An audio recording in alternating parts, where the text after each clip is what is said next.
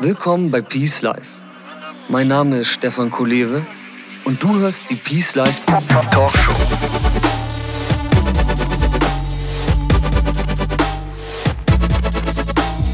Das Leben ist ein Geschenk.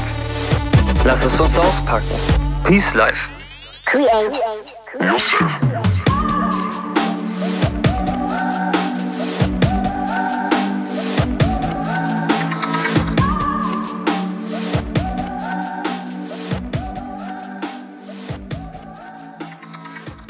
Herzlich willkommen zu einer neuen Ausgabe der Peace Life Talkshow. Schön, dass du wieder dabei bist.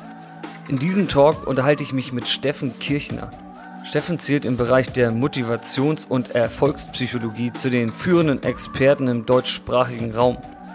Er berät internationale Topmanager und vermittelt sein Wissen in Vorträgen bei rund jährlich 100 Firmenveranstaltungen, Seminaren und an Schulen, um möglichst vielen Menschen ihren persönlichen Durchbruch zu ermöglichen ja, um den persönlichen Durchbruch ging es dann auch in unserem Talk. Und zwar hat Steffen viel von seiner eigenen Erfahrung und von seinem eigenen Weg berichtet. Und genau dadurch entstand dann auch der Titel dieses Talks. Und zwar Zeig der Welt deine Werte. Denn in der Essenz dieses Talks geht es darum, dass wir alle unsere Stärken haben, dass wir alle unsere Werte haben, dass wir alle etwas zu geben haben, womit wir für andere Menschen einen Mehrwert liefern und dass wir das erkennen und ganz wichtig, dass wir das auch nach vorne stellen und präsentieren, verkaufen, anderen Menschen anbieten und zeigen, dass wir sozusagen diese, diese Fähigkeiten, diese Dienste, diese Produkte oder was auch immer bei uns haben, mit uns tragen, die das Leben anderer verbessern können. Und genau das hat Steffen anhand seiner eigenen Erfahrungen, zahlreicher Anekdoten und Beispiele ganz toll auf den Punkt gebracht und damit eine schöne, inspirierende Grundlage geschaffen, von der wir uns alle was mitnehmen können. Eine kleine Sache noch, es gibt in der Mitte des Talks ein paar Störungen aufgrund der Internetverbindung, aber im Grunde genommen kann man eigentlich alles hören, was man hören muss und was wichtig ist. Also wollte ich nur gesagt haben, damit du dich nicht wunderst, liegt nicht an deinem Headset, sondern das war in der Tat wirklich äh, hier in der Verbindung während des Talks. Ich wünsche dir jetzt viel Spaß bei dieser spannenden Story und viel Inspiration für dein eigenes Leben und sag herzlich willkommen bei Peace Life Steffen Kirchner. Hallo, grüß Gott. grüß Gott, ja, du, du kommst aus einer ganz anderen Ecke als ich, ne? das stimmt, genau. Oder, oder Servus oder wie auch immer. Also in Niederbayern sagen wir Grüß Gott oder Servus. Deswegen Servus beieinander. Servus, ja, moin, moin. Du bist gerade bei dir da im Süden zugange, oder? Genau, ich bin heute im Büro. Heute ist kein Auftritt und kein Coaching-Termin, jedenfalls noch nicht. Und Genau, von dem her bin ich im Süden in meiner Homebase sozusagen. Deine Homebase, genau. Du hast jetzt schon ein bisschen was vorweggenommen. Du hast keinen Auftritt und keinen Coaching-Termin. Steffen, du bist Mentaltrainer und Experte für Motivation. Kannst du mal ganz grob kurz erzählen, was deine Aufgabe konkret ist und wie es dazu kam? Ja, okay. Ähm, ich fange vielleicht bei der zweiten Frage an dabei. Äh, wie wie kam es dazu? Ähm, ich bin so ein kleines Opfer des Boris Becker Booms. Das heißt, ich bin damals auch 1985 vom Fernseher gesessen und fand das großartig, wie der Wimbledon gewonnen hat, als kleiner vierjähriger Zwerg. Und hatte dann diesen großen Drang, mal Tennis spielen zu lernen. Das habe ich dann gemacht. Hatte das Glück, dass ich einigermaßen talentiert war und irgendwann habe ich dann damit mal mein Geld verdient eine Zeit lang. Das heißt, ich komme also aus dem Profisport selber und habe in dieser Zeit aber viele Trainer auch gehabt, die sage ich mal, einfach kulturell bedingt, ähm, ja, sage ich mal, eher eine Philosophie vertraten, die jetzt mit psychologisch-mentalen Aspekten nicht so viel zu tun hatte. Da hieß es dann einfach, wenn du schlecht gespielt hast, musst du halt härter trainieren. Und ich habe für mich einfach immer gemerkt, ähm, das kann für mich zumindest nicht die Antwort sein. Habe mich dann selber mit diesen Themen beschäftigt, habe mir das dann so mit 13, 14, 15 Jahren angefangen, bisschen anzulesen, habe ein paar Dinge ausprobiert, habe gemerkt, oh, das funktioniert. Und naja, dann wird man eben so 16, 17, 18, dann wird das alles wieder uncool, dann lässt man das bisschen sein. Aber irgendwann kommt man dann wieder auf das Thema zurück und ich habe festgestellt, es funktioniert nicht nur für den Sport, sondern auch fürs Leben. Und ja, es gab natürlich jetzt mehrere Lebensereignisse, die dann, sage ich mal, ja, eigentlich so ein, ein Wendepunkt wirklich in meinem Leben und Denken waren, da wo sich das dann ja, entschieden hat, dass ich irgendwann festgestellt habe, ich möchte das Ganze auch beruflich mal irgendwie anwenden. Ich habe dann ja meine Tenniskarriere beendet, habe dann Sportmanagement studiert und habe über den ja, oder über diese Arbeit Kontakt zu vielen anderen Profisportlern auch bekommen. Die Welt ist da relativ klein im Profisport, auch interdisziplinär. Und ja, die, die fanden es immer ganz großartig, wenn ich davon erzählt habe. Die kamen immer zu mir und wollten das dann wissen. Und dann gab es Firmen, die dann irgendwann, ich war dann in einem Volleyball-Bundesliga zuständig für Sponsoring und ähm, Marketing mhm. in dem Club, für den ich gearbeitet habe. Und dann, ja, ich war im Endeffekt ein Verkäufer und habe dann den Firmen versucht, Werbeband, Werbebanden zu verkaufen praktisch. Und dann haben die gesagt, ja, Herr Kirchner, die Werbebande, die werden wir Ihnen auch jetzt noch abkaufen, aber wenn Sie da sind, lassen Sie uns doch mal über was wirklich Wichtiges reden. Äh, wie machen Sie das im Sport, wenn Sie in der Mannschaft jetzt jemand haben, den Sie so schwer integrieren können, der so ein bisschen Außenseiter ist oder der so ein bisschen einen Wirbel reinbringt und das sich nicht so richtig integrieren lässt? Wie machen Sie das im Sport? Weil wir haben hier gerade in der Firma so ein bisschen ein Problem. Und dann habe ich das denen erzählt auf zehn Minuten ja. Und dann haben die gesagt, großartig können Sie das bei unserer Führungskräftetagung nochmal erzählen. So, und so kam ich nach und nach in diese Unternehmenswelt rein, dass mich da zwei, drei Unternehmen mal gefragt haben, weiterentwickelt, äh, weiterempfohlen hatten. Mhm. Und auf einmal war ich, war ich äh, manchmal auf einer Bühne. Und dann habe ich gesagt, äh, ja, vielleicht sollte ich das auch lernen, was ich da alles erzähle, weil ich habe ja nur aus der Praxis, aus meiner Erfahrung erzählt. Ne? ja. Und, und ja, und habe praktisch auf der einen Seite dieses Mental-Coaching. Ja. Das war also der Einstieg. Heute bin ich viel mehr als ein Mental-Coach, weil das Mentale ist nur ein Teil der Persönlichkeit. Heute bin ich eher ein, ein Live- und Persönlichkeitscoach sozusagen. Ähm, ja, aber das habe ich dann einfach verfolgt, habe dann mit verschiedenen Menschen, Privatpersonen, natürlich viele Sportler, aber eben auch Unternehmer gearbeitet, bin auf immer größere Bühnen gekommen und ja, habe ein Unternehmen aufgebaut jetzt mit vielen Leuten. Jetzt bin ich mittlerweile im Jahr 100 Mal auf der Bühne durchschnittlich. Wow. Und ja, das ist eigentlich so, wie es entstanden ist. Und ja, die Aufgabe ist im Endeffekt, ähm, also sagen wir jetzt mal im Coaching, ja, ganz einfach, ähm, den Mindset von Menschen zu verändern. Es geht gar nicht darum, ihnen viel Neues zu erzählen, sondern ihnen eine Möglichkeit zu geben, wie sie die Dinge, die sie erleben, so betrachten können, dass sie daraus Energie gewinnen, anstatt Energie zu verlieren. Denn die Erkenntnis, und das ist vielleicht das erste Learning jetzt aus unserem Gespräch, ist ähm, aus den letzten Jahren, dass die erfolgreichen und glücklichen Menschen in der Welt kein anderes Leben leben sondern die, scha die schauen auf ihr Leben ein bisschen anders hin. Bei, de bei, denen, bei denen ist, ähm, ja, da gibt es auch Krankheiten, da gibt es auch Probleme, da gibt es auch Jobverluste, da stirbt jemand und so weiter. Ja, also die haben kein anderes Leben, aber der Punkt ist, dass die, das, dass die dem eine andere Bedeutung schenken und das anders verarbeiten können. Also man könnte sagen, der Unterschied zwischen einem erfolgreichen und dem erfolglosen entsteht in seinem Umgang mit Rückschlägen und Niederlagen. Und das kann man tatsächlich lernen. Und das ist das, was ich im Endeffekt mache. Und auf Bühnen erzähle ich eben im großen Stil davon. Ja, dann erstmal danke für die, die Einblicke. Es ist ja wieder mal ganz spannend, finde ich, wie, wie man sozusagen jetzt in deinem Fall auch zu seiner Berufung findet, über, über mehrere, ja, vielleicht Umwege, aber dann, dann doch da sozusagen hinkommt. Finde ich immer sehr, sehr spannend und interessant, wie das bei Leuten so, bei anderen ist, ne? Ja, es gibt diesen schönen Spruch, ne, ähm, die, schön, die, die kompliziertesten oder die schwierigsten Wege führen zu den schönsten Aussichten. Das ist cool. Und, äh, das, das ist tatsächlich so, ne? Wenn man gibt da so ein Foto, das ich noch im Kopf habe, ne? Also irgendwie so eine Bergkette und da wo dann so die Serpentinen so hochgehen und das ist so wirklich skurrile Wege, aber ganz oben ist es halt geil. Und ähm, ja, so ist es oft. Also die Leute suchen oder überlegen immer, wie komme ich zu meinem Traumberuf? Ja, ganz einfach, indem du einfach wahnsinnig viele Dinge ausprobierst und oftmals auch in die Scheiße greifst, wenn ich es mal so sagen darf. Ja. Weil du, du findest deinen Traumberuf selten irgendwie am Küchentisch beim Nachdenken. Ja, und auch nicht im Selbsterfahrungskurs oder beim Meditieren, sondern es ist einfach ein Trial-and-Error-Prinzip und ein genaues Hinhören und natürlich auch dich immer selbst analysieren ja. und einfach weitermachen. Und ja, klar, du musst ein Thema finden, aber bis du dann einfach den Traumberuf für dich gefunden hast, das ist einfach ein komplexer Weg. Und dafür gibt es kein allgemeingültiges Muster oder Rezept. Ja, und das schreibe ich dir sofort. Ging mir genauso, oder das ist einfach der, der Fall, was ich, genau, du hast es zum Glück noch ergänzt, also dieses Try-and-Error-Prinzip bin ich total bei dir, dass man halt die Dinge für sich ausprobieren muss, aber halt auch immer mit einem gewissen Korrektiv arbeitet oder so einer gewissen Bewusstheit, um auch ja zu gucken, ist man noch auf dem richtigen Weg, ne, gefühlt. Wie hast du das so für dich gemacht? Du hattest jetzt ja wahrscheinlich schnell, oder du hast gesagt, du hattest dann auch zufälligerweise kam dann bei dir ja auch erste Erfolge obwohl du wolltest ja ähm, Werbung verkaufen, hast du ja gerade so schön gesagt, und dann wollten sie aber mehr wissen, ne? Und dann hast du dann für mhm. dich so erkannt, dass das ist viel interessanter als, als zu verkaufen, Menschen zu verändern. Und dann hast du darauf quasi diese Chance ergriffen. Oder wie kann man sich das für dich in deinem Fall dann vorstellen?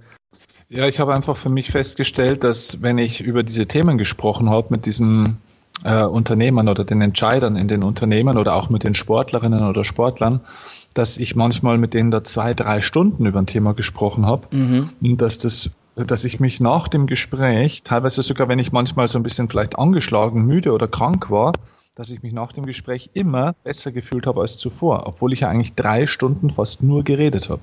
Und da habe ich festgestellt, okay, also erstens mal, es macht einen mordsmäßigen Spaß. Zweitens, du fühlst dich dann noch besser als davor. Drittens, die Leute kommen zu dir, nicht du zu ihnen. Das heißt, sie suchen deine Information und deine Kompetenz. Du bist kein Anbieter. Ähm, und äh, viertens, ähm, die wären sogar bereit, dafür Geld zu bezahlen. Das war ja gar nicht in meinem Denken, das konnte ich mir gar nicht vorstellen. Ich fand das halt einfach nur cool. Ja, und dann haben wir gedacht, ja, okay, äh, Junge, dann schau mal, ob du da einen Beruf draus machen kannst, weil das ist ja die Definition von einem Beruf. Ja, wenn ich das machen kann, was ich am besten kann und das, was ich am liebsten mache, dann entsteht der Traumberuf. Ja, ja und dann muss man halt sehr hart arbeiten, ähm, dass man da dann auch hinkommt, tatsächlich. Herrlich, gut, dass du das so auf den Punkt gebracht hast, finde find ich klasse. Jetzt angenommen, du müsstest nochmal von Null anfangen und vielleicht viele, die auch zuhören, die, die fühlen sich vielleicht manchmal auch noch so, als würden sie jetzt nochmal von Null anfangen müssen oder in so einer Position stehen. Mit welcher Einstellung würdest du denn den Weg in dein, ja, ich nenne es jetzt mal Traumleben starten? Weil du eben schon gesagt hast, dass ja, die, das, das Mindset oder halt auch die, die Einstellung sozusagen, da möchte ich drauf hinaus, äh, elementar ist. Man muss wissen, dass ich tatsächlich eigentlich nicht für die Bühne geboren bin. Das heißt, das habe ich mir echt erarbeitet. Ich bin eigentlich ein Mensch mit extrem vielen Selbstzweifeln gewesen und einen gewissen Anteil daran werde ich auch für immer behalten. Also ich bin heute kein Selbstzweifler in dem Sinne mehr, aber ein sehr selbstkritischer Mensch. Und ich frage mich eigentlich jeden Tag, ob das gut ist, was ich da eigentlich mache. Ähm, die Einstellung, wenn ich nochmal ganz von vorne anfangen müsste, wäre auf alle Fälle mal, hm, trau dich, trau dich, den Menschen dich noch mehr zu zeigen. Ähm, sei noch offener. Also was ich ganz anders machen würde, es gibt ja oft so das, na, ich würde alles nochmal genauso machen wie früher, völliger Bullshit. Also wer das sagt, hat irgendwie zu wenig gelernt aus seiner Vergangenheit. Was ja nicht heißt, dass die Dinge, die man falsch gemacht hat, nicht auch für was gut waren. Ne? Das ist ja alles okay. Aber man kann halt trotzdem auch äh, auf dem Weg zum Erfolg ein paar Abkürzungen nehmen. Was ich auf alle Fälle machen würde, wäre, lerne dich selbst zu verkaufen. Das ist was, was ich ganz, ganz, ganz spät eigentlich im Verhältnis gelernt habe, ähm, sich selbst zu verkaufen, generell verkaufen zu können und auch ein, den negativen, die negative Überzeugung des Verkaufs gegenüber abzulegen. Ich hatte wirklich negative Überzeugungen zum Thema Verkauf. Das war für mich immer so ein bisschen, ich ziehe den Geld, ich ziehe den Leuten das Geld aus der Tasche. Ja, stimmt, so ein bisschen Vertrieb hat so ein bisschen so einen schlechten Ruf, ne, bei manchen im, im Kopf, ne? Dieses Vertriebsthema. Genau. Mhm. Genau, weil viele sagen dann immer, Vertrieb kommt von Vertreiben. Das stimmt auch, aber es geht nicht darum, Menschen zu vertreiben, sondern das, was du kannst. Äh, und und äh, damit kann man auch Menschen antreiben. Äh, also wenn ich etwas, wenn ich etwas kann, wenn ich eine Fähigkeit, ein Wissen oder irgendetwas habe oder ein Produkt auch, wo ich wirklich ehrlichen Herzens sage, das macht wirklich die Qualität von des Lebens von anderen Menschen oder den Nutzen von anderen Menschen. Es macht es wirklich besser. Es, es produziert einen wirklich positiven Nutzen. Wenn ich das habe und ich verkaufe es nicht, dann ist es eine unterlassene Hilfeleistung. Das ist gut. Ja, das, das ist wirklich so. Also das heißt, es geht ja beim Verkauf nicht nur darum, dass ich Geld will von dem anderen und dem irgendwas reindrücken will, um, um so darzustellen, dass der meint, das ist ganz toll, obwohl es gar nicht so toll ist. Das ist Bullshit sondern es geht darum, wirklich zu sagen, ich bin zu 1000 Prozent begeistert von dem und es macht wirklich einen positiven Unterschied und das gilt es darzustellen und in die Menschen, unter die Menschen zu bringen, in die Welt hineinzubringen, weil die Welt braucht nämlich endlich jetzt mal gute Produkte, Dienstleistungen, Anbieter und Menschen, die wirklich was bringen, weil in den letzten Jahren und Jahrzehnten tatsächlich zu viel Schrott unter die Leute gekommen ist und das ist ja bis heute noch so.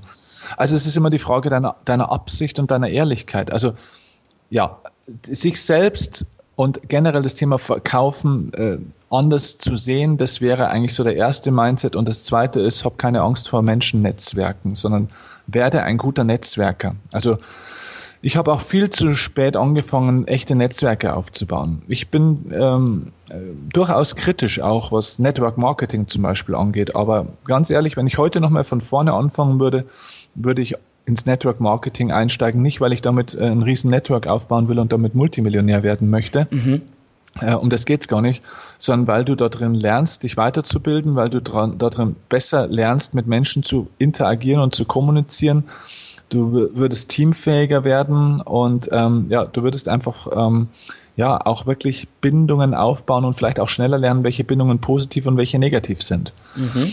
Also man kann in der Interaktion mit Menschen einfach sehr, sehr, sehr viel und sehr, sehr schnell lernen. Man lernt nirgendwo so schnell und so viel als in der Interaktion mit Menschen. Es geht schneller äh, als aus Büchern zu lernen oder Podcasts zu hören, wobei das natürlich nicht, nichts Schlechtes ist, sondern ganz was Gutes. Aber äh, die größte Erfahrung im Leben kriegst du im Leben selbst und nicht aus, aus Büchern, die übers Leben schreiben. Ja, also wenn du, wenn du lernen willst, glücklich zu sein im Leben, dann geh raus, verdammt nochmal, und sei einfach glücklich und lies nicht das zehnte Buch über Glück.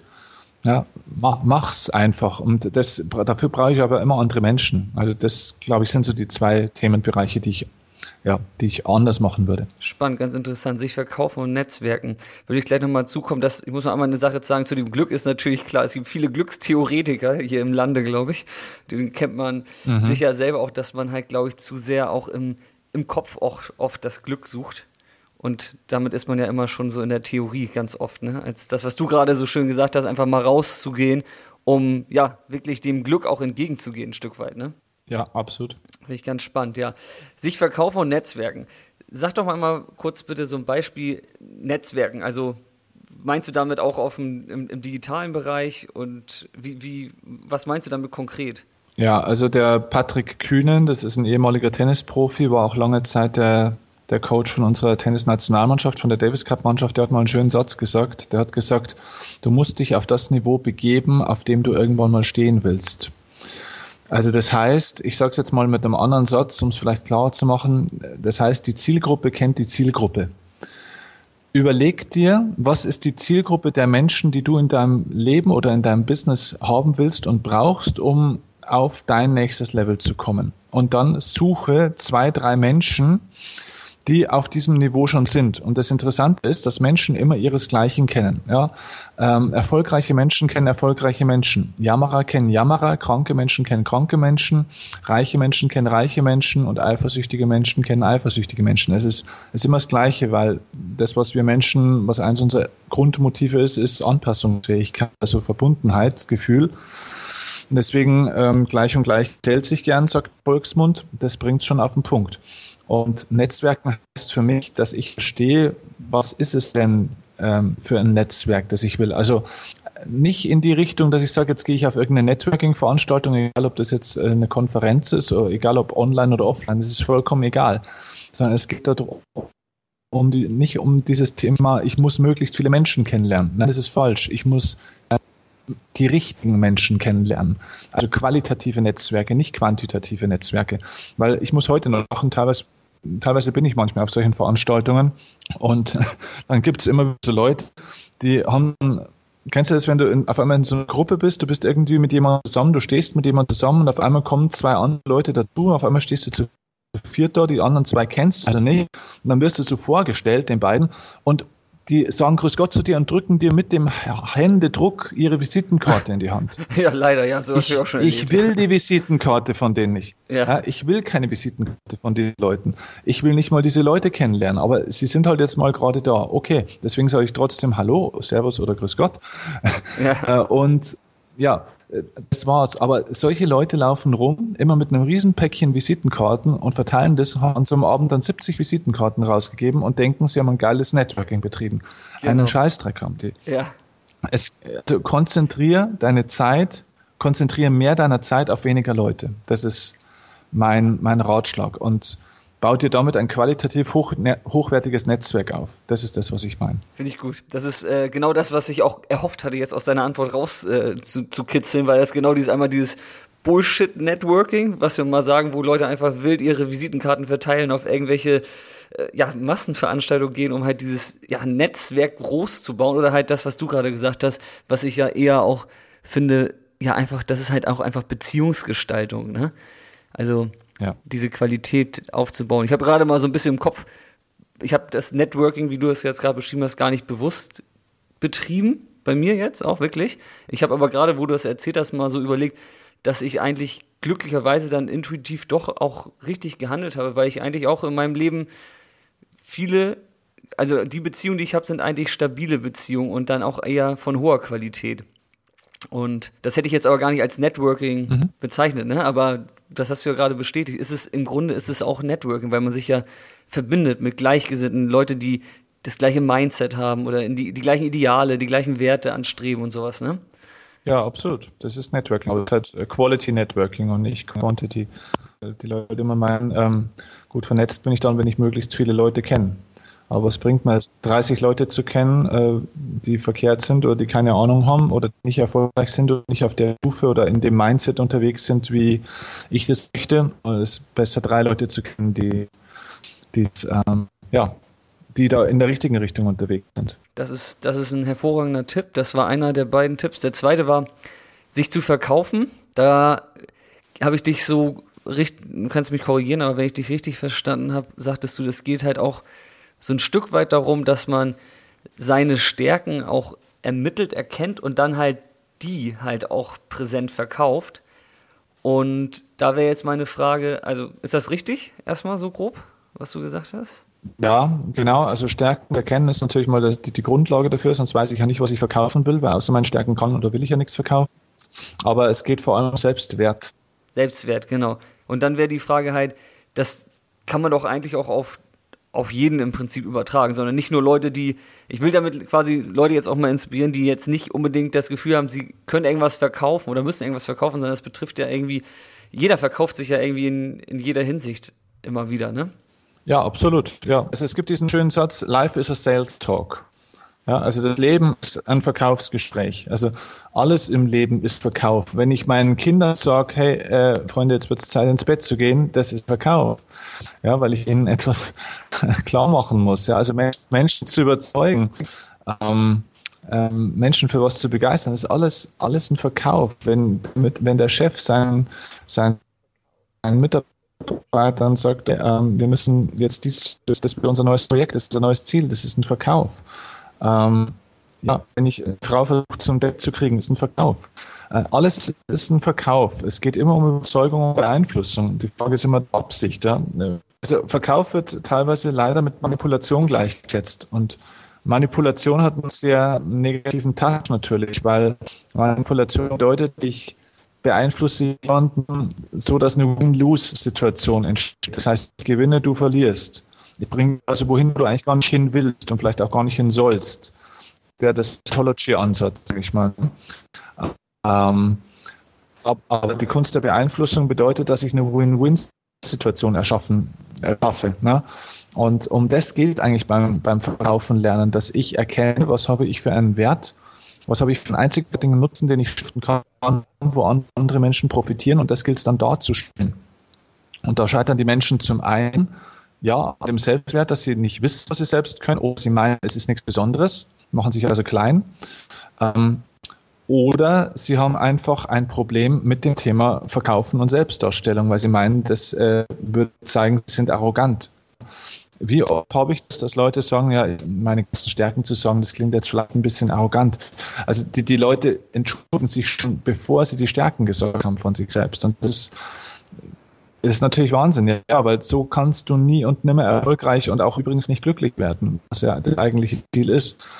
Und ähm, ja, das finde ich einen sehr, sehr wichtigen Punkt. Also wir brauchen auch, um beruflich erfolgreich zu werden, zum Beispiel du brauchst immer zwei Fähigkeiten. Du brauchst einmal die, die Kernfähigkeit, ja, also deine Urkunst, also bei mir zum Beispiel äh, reden, ja, oder ein Buch schreiben oder so, oder bei einem Schreiner eben äh, das Schränke bauen können. Das ist die Urkunst. Du brauchst also diese erste Fähigkeit der Urkunst und du brauchst zweitens die Fähigkeit, diese Fähigkeit zu verkaufen. Also sie darzustellen. Weil ansonsten hat sie keinen Wert. Ähm, Hermann Scherer, ein Kollege von mir, sagt einen schönen Satz, ähm, eine nicht kommunizierte Leistung ist eine nicht erbrachte Leistung. Und das, wenn die Leistung nicht kommuniziert wird, ja, was hilft es, der Beste zu sein, wenn keiner davon weiß? Und was hilft wenn du irgendwas kannst oder irgendjemand bist, wenn, wenn du es nicht darstellst, dann ist es unterlassene Hilfeleistung und dann hat das Ganze keinen Sinn und keinen Wert. Wert kriegt es nur, wenn du das, was du kannst, nach außen auch darstellst und es möglichst vielen Menschen zugänglich machst. Und da entsteht erst der Nutzen. Der Nutzen entsteht durch das, dass man sieht, was da ist, nicht durch das, dass es da ist. Mhm. Nachvollziehbar auch, total klar. Finde ich auch interessant, wie du das sagst. Wahrscheinlich bedingt sich das eine und das andere ja natürlich auch dieses, erstmal dieses Selbstwertgefühl und dann das dann sozusagen auch, ja, auch anbieten zu wollen, ohne sich da irgendwie schlecht beizufühlen. Ich kann mir vorstellen, das ist ein, eine Sache ja, die sich, wie gesagt, voneinander nährt. Wie gehst du da vor und hilfst da Leuten? Also da kann ich vielleicht gleich einen ganz, ganz wichtigen Punkt dazu sagen, weil da entsteht eine riesige Motivationslüge oder oftmals auch ein Denkfehler, weil jetzt natürlich der, der Ansatz der meisten Trainer und äh, scheinbaren Experten ist jetzt, okay, du musst also zuerst mal Selbstwertgefühl aufbauen, um das dann auch darstellen zu können. Das ist völliger Quatsch, weil Selbstwertgefühl kommt auch nicht am Küchentisch, genau wie der einfach für die Berufung nicht am Küchentisch kommt, sondern Selbstwertgefühl, also jedes Gefühl kommt nicht durchs Denken, sondern es ist eine Erfahrung. Selbstwertgefühl ist erfahrungsabhängig. Das mhm. heißt, Menschen, die wenig Selbstwertgefühl haben, haben keine Selbstwerterfahrungen gemacht oder negative Selbstwerterfahrungen gemacht. Zum Beispiel, dass die Eltern die ganze Zeit gesagt haben, dafür bist du zu blöd, das kannst du nicht. Habe ich dir doch gesagt, dass du es nicht kannst. Mhm. Also die haben negative Erfahrungen gemacht. So. Das heißt, ich kann mir das nicht einfach einreden. Ich kann nicht zu meditieren anfangen und sagen, ja, eigentlich bin ich ganz toll. Es hilft auch nichts, irgendwelche Bücher auszufüllen, wo ich mir meine Stärken aufschreibe. Denn das ist nur ein Bewusstwerdungsprozess. Ich muss es auch erleben, dass ich es glaube. Ja, weil zwischen Wissen und Glauben sind zwei unterschiedliche Dinge. Und bloß weil ich jetzt dann meinem, in irgendeinem Stärkenbuch dann irgendwie 34.000 Stärken von mir stehen habe, ähm, bin ich deswegen überhaupt nicht selbst selbstbewusster und habe ich auch nicht viel mehr Selbstwertgefühl, weil das auf einer rationalen Ebene stattfindet. Wenn es wirklich zu einer Erfahrung wird, dann auf einmal passiert etwas mit mir emotional und dann werde ich echt ein anderer Mensch. Das heißt, um auf das Thema zurückzukommen, ähm, es geht jetzt nicht darum, jetzt Selbstwertgefühl aufzubauen, dass, dass ich da was verkaufen kann, sondern wenn du irgendwas kannst, wenn du irgendein Produkt hast, eine Dienstleistung oder eine Fähigkeit, die du, du sagst, das ist etwas, wo andere Menschen davon profitieren können, dann verkauf einfach. Auch wenn du dich total scheiße dabei fühlst und wenn du dich nicht bereit dafür fühlst und wenn du sagst, oh Gott, das ist alles viel teuer oder ich glaube, es will keiner haben oder ich glaube, äh, die Leute wollen den Preis nicht dafür zu äh, bezahlen, verkauf's einfach erstmal. Bring's einfach mal raus und dann machst du die ersten Erfahrungen, dass Leute sagen, wow, okay, krass, ähm, ja, super, nehme ich an. Vielleicht sagen auch manche, nee, will ich nicht, ja, weil sie dein, deine Unsicherheit spüren. Aber dann ist eben nicht der, Schlü der, der Schlüssel Schlüssel wieder, dass ich sage, also muss ich erstmal mehr an Glauben, dass sie dann auch glauben können. Nein, dann find andere Glaubenserfahrungen. Es wird Menschen geben, die es wollen. Probier es dann immer weiter aus. Also wenn ich mal von mir sprechen kann, ähm, als ich angefangen habe diesem Rednerbusiness, davor habe ich ein bisschen Tennistraining teilweise gegeben. Ähm, da, da, kriegst du in der Stunde 25 Euro. Tolle Golftrainer zum Beispiel kriegen bis zu 100 Euro in der Stunde. Das war so eine Range. Jetzt komme ich auf einmal in dieses Redner-Business rein ähm, da, da, sprechen wir von 3000 Euro Tagessatz, wo es erst losgeht. Also das sind die Amateure. Profis reden für 5000, 6000, 7000 Euro. Es gibt Leute, die sind bei 10 oder 12.000 Euro im, am Tag. Und Tag heißt, du wirst gebucht für einen Vortrag, du sprichst 45 oder vielleicht 75 Minuten. Ja, Wahnsinn, das wäre dein Stundensatz. Mhm. Das war für mich vollkommen out of the box. Dann haben wir gedacht, das kann nie und nimmer sein. Ich, ich kann da jetzt kein Coaching oder auch keinen Vortrag für 3000 Euro anbieten. Die haben sie ja nicht alle. Ja? Also es ist vollkommen jenseits von meinem Wert. Mhm. Und dann habe ich angefangen, dass ich mir gedacht habe, ja gut, aber für 25 Euro kann ich das jetzt auch nicht anbieten. Dann habe ich angefangen mit 1200 Euro und bin mit massiven Bauchschmerzen, habe ich das den Leuten angeboten, ganz vorsichtig und habe mich 27 Mal dafür entschuldigt. Ähm, und der Moment, als das erste Mal einer gesagt hat, okay, kein Problem, wo muss ich unterschreiben? In dem Moment habe ich mir gedacht, holy shit, das ist es offenbar echt wert. Und dann passierte das ein zweites und drittes Mal. Dann kam das Schlüsselerlebnis bei mir. Ich hatte ein großer deutscher Autobauer angefragt für einen Vortrag.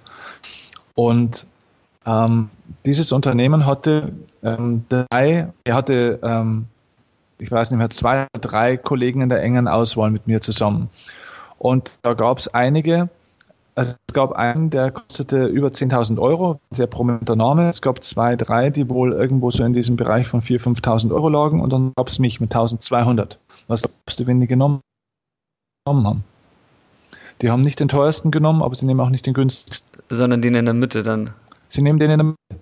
Das ist übrigens eine Verkaufsstrategie. Wenn du zwei Produkte hast, wenn du einen Wein hast für 30 Euro äh, und den du verkaufen willst, dann stell dann eben einen Wein, der 310 Euro kostet und einen, der 130 Euro kostet. Und die nehmen meistens das in der Mitte. Das ist eine Verkaufsstrategie. Ja, so simpel, ne? Ja. Äh, der Mensch so funktioniert. Der Mensch, ja, der Mensch will eigentlich nie das teuer, oder selten das teuerste und auch sehr, sehr selten das allergünstigste. Jedenfalls, wenn es einigermaßen um Qualität geht. Und das war für mich eine Erfahrung. Ich habe diesen Auftrag nicht gekriegt, weil ich zu billig war. Zu billig im Sinne von zu günstig. Und dann habe ich nach und nach meinen Honorarsatz erhöht. Und das Interessante war, und das wieder zum Thema Netzwerk. Ich war dann in diesem Rednernetzwerk drin. Und dann irgendwann spricht man ja mit vielen Kollegen und man kriegt das so mit. Und man tauscht sich natürlich über Honorare, über Umsätze und über alles Mögliche aus. Und irgendwann, je länger du mit den Leuten über diese Themen sprichst, immer es wird immer normaler, dass einer 4.300 Euro für einen Vortragstag äh, äh verlangt. Ist, irgendwann zuckst du ja nicht mehr, sondern irgendwann ist es ein bisschen normal, du kennst es schon. Ja? Und auf einmal verlierst du so ein bisschen den Respekt vor großen Zahlen. Und so geht es mir dann auch. Und das, die Zielgruppe kennt die Zielgruppe. Begib dich auf das Netzwerk, äh, begib dich auf die Ebene, auf das Niveau, wo du mal selber hin willst. Und so habe ich dann angefangen, irgendwann 1500, irgendwann 2000 Euro, irgendwann 3000 Euro bis ich dann eben bei einem Tagessatz war oder bei einem Vortragssatz war, der dann auch wirklich ein Profi gerecht wird. Aber das habe ich nach und nach wirklich entwickelt, Schritt für Schritt, und ich habe mich überhaupt nicht gut gefühlt zum Teil dabei. Aber dadurch habe ich das Selbstwertgefühl aufgebaut, weil ich gemerkt habe, durch die Erfahrung, die Leute sagen, sensationell. Ich war einmal bei einem, äh, bei einem großen äh, ja, Reiseanbieter, also ein sehr, sehr, sehr, sehr großes internationales Unternehmen, das für Reisedienstleistungen steht. Und ähm, die hatten mich eingekauft und da war dann dieser, der Global CEO von denen war dann da, mit dem habe ich dann danach gesprochen, der fand es ganz großartig und der wollte mit mir unbedingt noch eine halbe Stunde danach sprechen. Da haben wir gesprochen, habe ich gesagt, Herr so und so, und jetzt sagen Sie mal ganz im Ernst, weil der wusste nicht, wofür die mich eingekauft haben und für welchen Preis, der hatte, der, mit, der hatte damit nichts zu tun. Da habe ich gesagt, Herr so und so, bitte sagen Sie mir mal, Sie kennen ja die Branche und der hatte selber früher schon viele eingekauft, viele prominente Namen was würden Sie für mich bezahlen? Was wäre der Wert? Sie kennen das Verhältnis. Und er hat gesagt, 10.000 Euro ist auf alle Fälle gerechtfertigt. Und 10.000 Euro war weit, weit, weit noch über dem, was ich damals auch verlangt habe. Ist übrigens auch deutlich über dem, was ich heute noch verlange. Ähm, aber da war für mich klar, okay, das ist jemand, der kennt sich aus. Das ist jemand, der hat schon 20, 30 Redner in den letzten 15 Jahren gebucht. Ähm, der kann Werte einschätzen. Ja?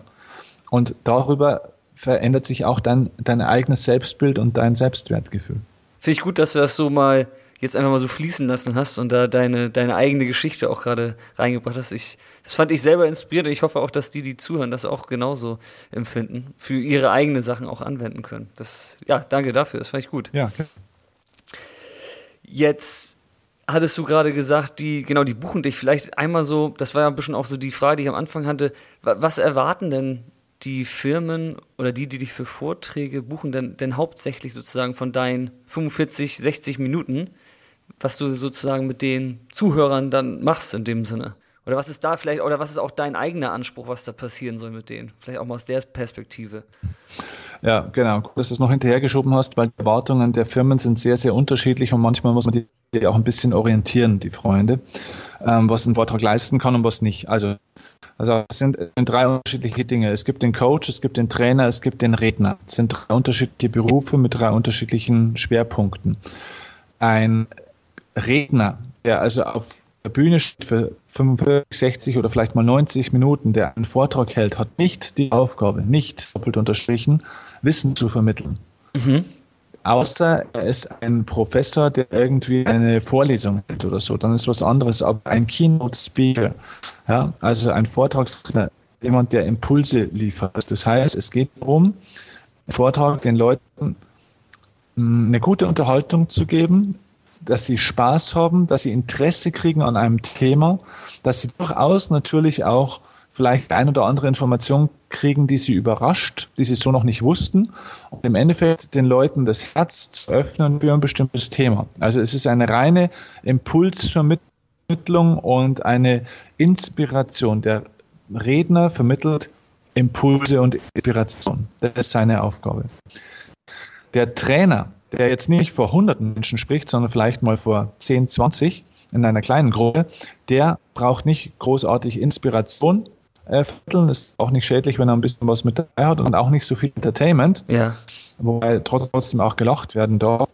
Ähm, aber äh, im Mittelpunkt stehen hier die Methoden. Ein Trainer, wie auch im Fußball, ein Trainer vermittelt Methodik, Taktik, also Technik. Das heißt, der ist ein Entwickler. Der entwickelt also Menschen, ähm, der entwickelt Fähigkeiten. Ja.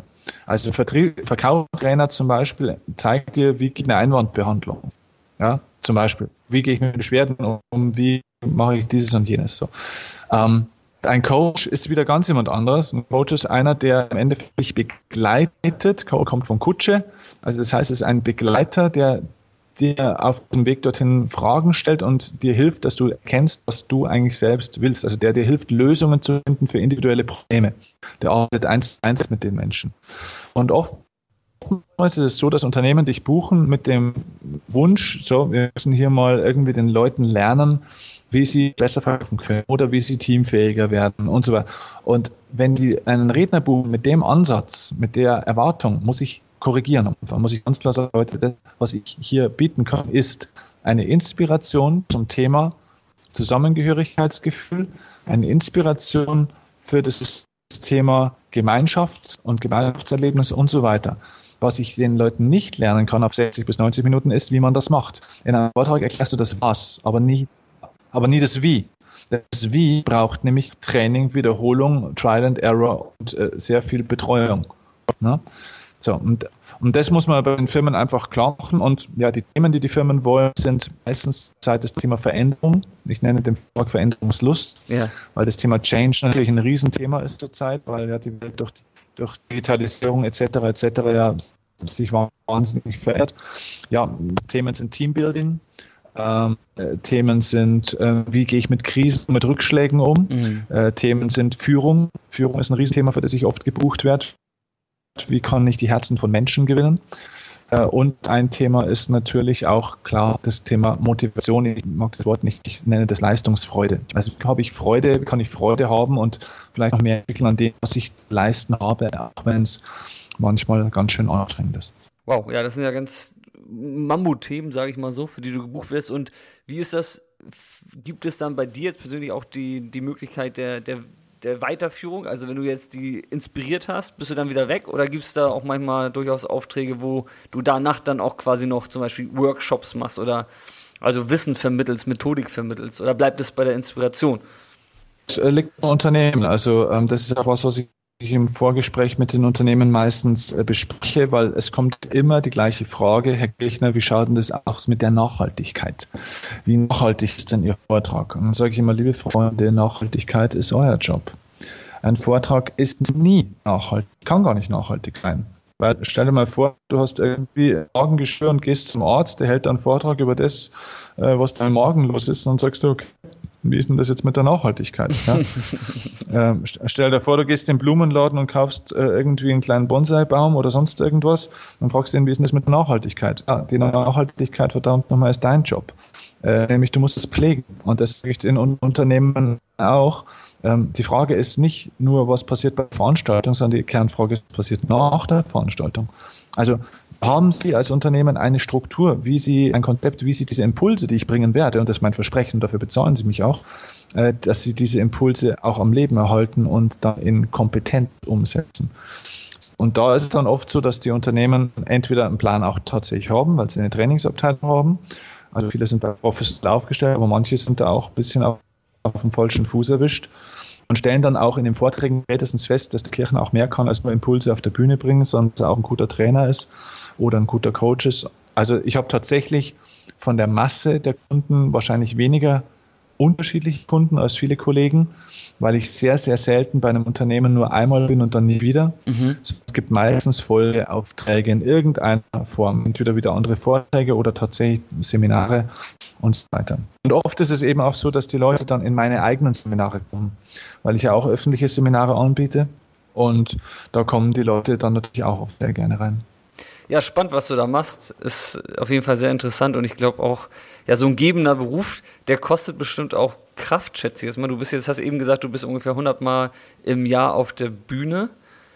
Es klingt schon viel und du gibst ja auch in dem Sinne. Und mich, mich würde jetzt mal so abschließend mal so interessieren, oder die vorletzte Frage, wie sorgst du persönlich dafür, Steffen, dass du immer ja, genügend Energie zur Verfügung hast, um, um deine täglichen Ziele und Pläne auch in die Tat umzusetzen? Mhm. Ja, es sind, glaube ich, so zwei, zwei bis drei Punkte. Der erste Punkt ist erstens mal ähm, klare Regeln, dass du Regeln definierst, wie du deine Zeit einsetzt und wofür du deine Zeit vergibst und, in, und worin du deine Zeit investierst. Da brauchst du einfach auch Regeln. Also ich sage jetzt mal ein Beispiel. Ich habe äh, bei mir im Büro, wir haben eine Drittelregelung eingeführt. Das heißt, ich habe meine Zeit gedrittelt. Das bedeutet konkret, ich habe festgelegt, dass wir maximal nur noch ein Drittel meiner verfügbaren Zeit an den Kunden verkaufen. Ein Drittel meiner Zeit ist für den Kunden. Das bedeutet, wir verkaufen maximal zwölf Tage im Monat, mhm. durchschnittlich. Mhm. Deswegen roundabout 100 Vorträge im Jahr ungefähr. Ne? Weil August ist ein toter Monat, da verkaufst du keine zehn, da verkaufst du normalerweise nicht mal drei, mhm. weil natürlich alle im Urlaub sind, da gibt es keine Firmenveranstaltung. Dezember, äh, zweite Dezemberhälfte, erste Januarhälfte ist auch tot, Urlaubszeit. Das heißt, du hast eigentlich zehn echte Monate äh, im Jahr, wo das Business läuft. A, zwölf Tage ähm, also roundabout 100 Vorträge, weil du hast jetzt nicht jeden Monat immer vielleicht ausverkauft. Dafür gibt es Monate wie September, da könntest du 25 Tage verkaufen. Nein, aber die Regel ist, zwölf Tage im Monat. Ein Drittel ist für den Kunden. Ein Drittel meiner Zeit ist für meine eigene Firma. Das heißt, meine Leute, unsere Konzepte, PR-Arbeit, Markenentwicklung, Online-Business und so weiter und so fort. Also alles, was mit meinem Unternehmen zu tun hat. Und ein Drittel ist für mich, für mich selbst. Das heißt, äh, eigene Inhalte weiterentwickeln, eigenes Lernen, Sport, Freizeit äh, und so weiter und so fort. Das ist auch ein Drittel. Von der Arbeitszeit oder Insgesamt. Insgesamt. Von der Zeit. Okay, mh. die Zeit, die verfügbar ist, wo man wach ist quasi. Ja, ja, genau, klar. klar. Ähm, da wird jetzt nicht mit der Stoppuhr dann drauf geschaut oder irgendwie so, ne, dass ich sage, oh, jetzt habe ich hier schon 87 Stunden für dieses und erst 46 von. So ist es nicht, ne? Aber es ist so roundabout. Es, der Punkt ist einfach, du musst an einem Drittel ansetzen und da musst du die Bremse reinhauen. Und das war eben das Drittel, Drittel der Kunden, weil da bist du fremdbestimmt. Weil wenn viele Kunden anrufen, hast du auf einmal wenig Zeit und wenn wenig Kunden anrufen, hast du auf einmal viel Zeit. Diese Fremdbestimmung, äh, das geht so nicht. Also das habe ich für mich so entschieden, weil ich kann nicht äh, andere Leute kontrollieren lassen, wie mein Zeitplan ausschaut. Mhm. Das ist für mich als Unternehmer ein, ein No-Go.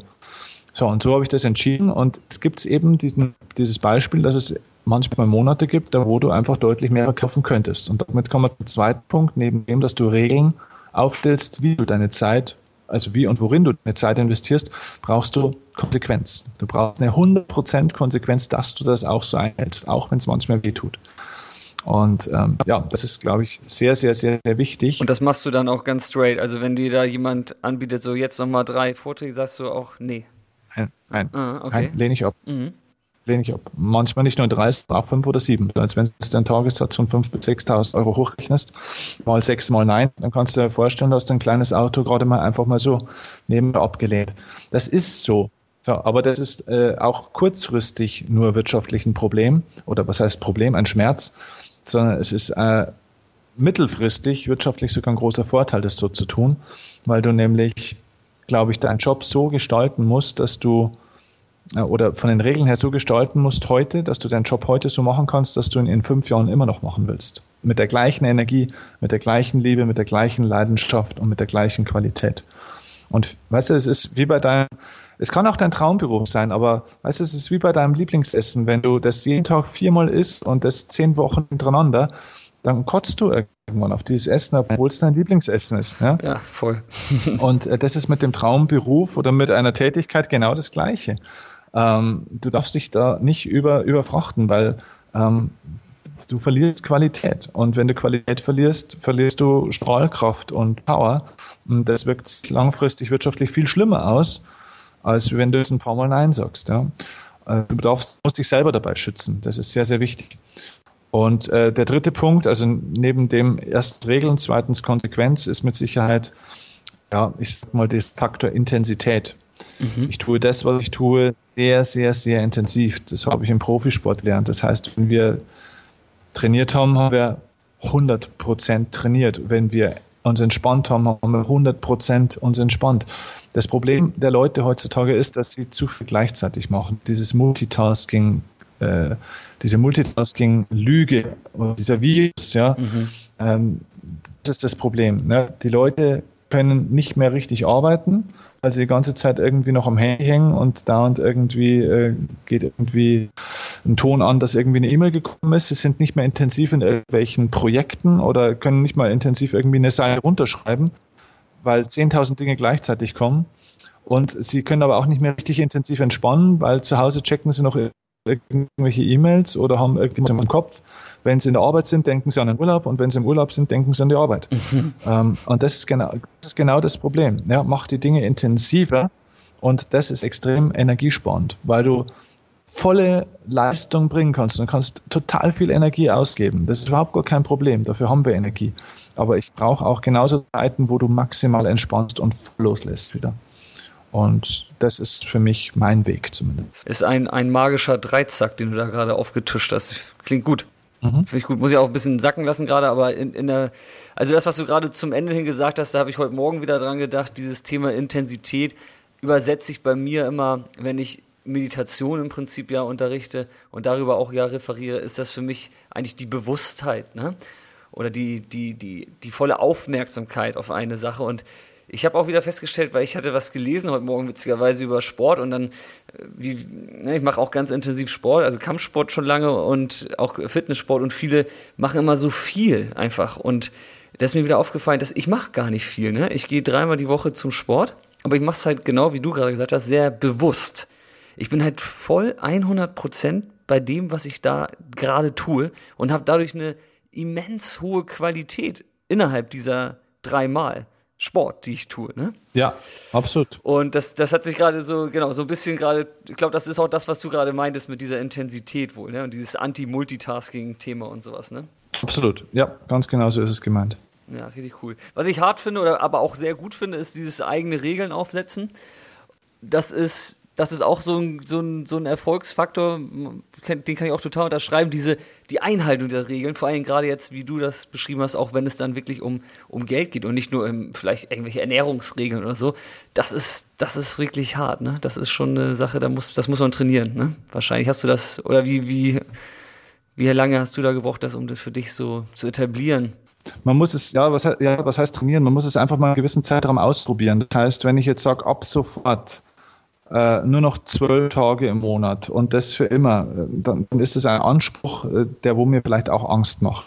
Wenn ich aber sage, okay, im nächsten Monat oder in den nächsten zwei Monaten probieren wir das aus mit einem Drittel. Also, also immer Commitment zu etwas funktioniert viel leichter, wenn ich es zeitlich begrenze erstmal als ja. Testzeitraum. Ja, ja. Und ähm, das, das finde ich sehr wichtig. Probier Dinge aus, ähm, mach eine Exit-Strategie, ähm, und nicht immer zu Ultima Ratio ab sofort für immer und nie mehr anders. Nein, für die nächsten zwei Monate zum Beispiel probieren wir das aus. So. Mhm. Und, und, und, das ist alles. Und nach zwei Monaten kann ich dann natürlich in Ruhe hin und kann sagen, okay, war gut oder war schlecht. Und, und und ähm, somit wird es viel einfacher. Also, ja, also so, so tue ich mich sehr viel leichter, neue Gewohnheiten und auch Regeln zu etablieren, indem ich ihnen einen gewissen, ich identifiziere oder ich, ich treffe ein Commitment einfach für einen konkreten Zeitraum, wo ich das teste, diese Regel. Ja, das ist ein guter, guter Tipp, um Gewohnheiten auch zu verändern. Ja. Steffen, das ist hervorragend alles. Ich würde gern von dir nochmal hören, was du als letzten Tipp oder als, als Rat dem 18-jährigen Steffen für ein glückliches Leben mit auf den Weg geben würdest? Hm, dem 18-jährigen Steffen, dem würde ich wahrscheinlich sagen, trau dich, hm, mehr von dem zu zeigen, was in dir steckt und lass dich am Arsch lecken von allen anderen, die nicht an dich glauben. Weil das war im Endeffekt mein großes Problem. Also leg, leg, keine, leg keinen großen Wert auf einzelne Meinungen oder Ereignisse. Ich habe früher zu viel Wert auf einzelne Misserfolge, aber auch auf einzelne Erfolge gele äh, gelegt. Ne? Zu viel Bedeutung in einzelne Zwischenergebnisse. Mhm. Ähm, und einzelne Zwischenergebnisse haben nicht die große Bedeutung. Ne? Das ist wie wenn du ein ganzes Buch liest. Wenn ein Kapitel richtig großartig ist, heißt es das nicht, dass das ganze Buch großartig ist. Und bloß weil ein Kapitel scheiße ist, heißt nicht, dass das ganze Buch scheiße ist. Das heißt, bewerte einzelne Ereignisse in deinem Leben oder auf deinem Weg nicht zu hoch weil es über die gesamte Reise nichts aussagt. Ne? Wenn du irgendwie mit dem Zug irgendwie nach, Südital nach Süditalien unterwegs bist und du kommst irgendwo äh, an einem Ort vorbei, wo, äh, wo, der Bahnhof irgendwie auch fürchterlich aussieht und äh, na, sagst du auch nicht, die ganze Reise war scheiße. Es ist halt ein, eine, Zwischen, eine Zwischenstation, ja. die auch mal nicht so schön ist und oftmals mh, hm, ja, geben Menschen einfach zu viel, zu viel Beachtung in einzelne Ereignisse und fangen dann an, wieder zu zweifeln an sich und in ihrem Weg, weil es da, wo sie momentan gerade sind, unschön ist. Aber die Reise ist eigentlich vollkommen in Ordnung. Es geht völlig in die richtige Richtung. Bloß es gibt einfach auch unschöne Zwischenstationen auf jedem Weg, egal wohin du willst. Ja, danke dafür. Die Reise, das, Weg, das Leben sowieso als Reise zu betrachten, ist auch eine gute Auffassung, um durchs Leben ja, zu reisen und zu kommen. Ne? Ja, genau. Und vor, vor, allem sich mal von dem zu lösen, dass man irgendwo ankommen müsste. Ja. Weil beim Reisen geht es ums Reisen und nicht ums Ankommen. Um den Weg, eben. Genau.